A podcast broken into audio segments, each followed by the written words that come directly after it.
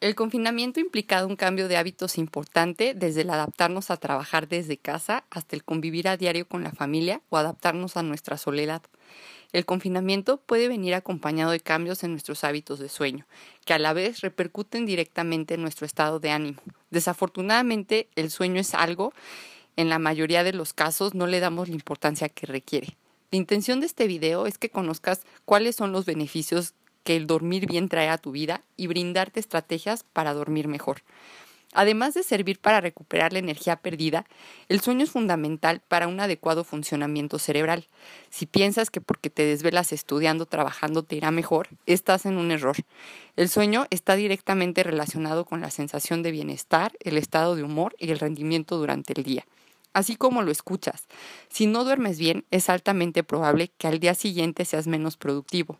Y no solo es eso, es también sabido que la privación de sueño se asocia a problemas de atención, concentración y memoria. Es durante el sueño que se consolida el aprendizaje. No basta con esto. También es probable que te sientas cansado y de mal humor y reacciones ante cualquier acontecimiento cotidiano de forma negativa. El sueño no solo afecta el funcionamiento cerebral, sino también el metabólico ya que interviene en la regulación del apetito. Al no dormir bien, se inhibe la hormona que reduce el apetito, por lo que es altamente probable que al día siguiente tengas más hambre. Hay estudios que demuestran que la falta de sueño puede aumentar el riesgo de obesidad y diabetes. Por si no fuera suficiente, también es importante que sepas que el dormir menos de 6 horas se asocia a riesgo de hipertensión y como consecuencia enfermedades cardiovasculares. Espero que estas razones sean suficientes para convencerte de la importancia de dormir bien. A continuación te dejo unos tips. Si tienes entre 18 y 65 años, te recomiendo que duermas entre 7 y 9 horas al día. Tu dormitorio de preferencia debe de ser un lugar cómodo, con temperatura adecuada y lo suficientemente oscuro para estimular la liberación de melatonina, la hormona del sueño. Usa la cama para lo que es, así que no comas, no veas televisión y no trabajes en ella. Procura tener horarios fijos para dormir y despertar.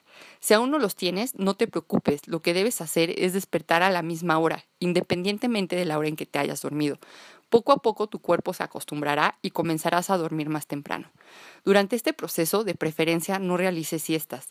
Si acostumbras dormir por la tarde, recuerda que las siestas no deben ser mayores a 20 minutos.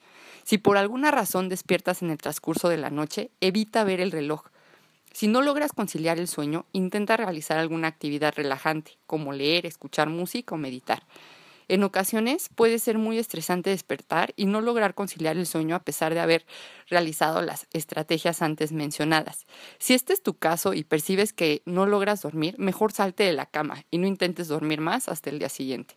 No ingieras café, té o bebidas energetizantes en la tarde. Haz ejercicio a más tardar unas horas antes de ir a la cama, de lo contrario tendrá un efecto activador. Procura tener una cena ligera al menos dos horas antes de acostarte.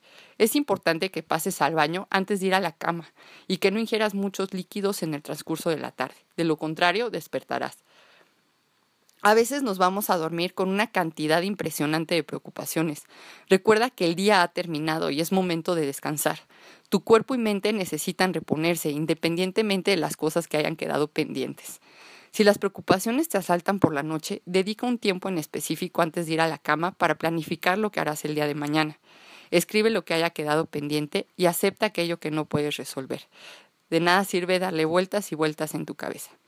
En caso de que apliques todas estas medidas y aún así persistas con insomnio, te recomiendo que consultes a un psiquiatra para descartar que el insomnio no sea secundario a ansiedad o depresión. Espero que este video haya sido de utilidad. Muchas gracias.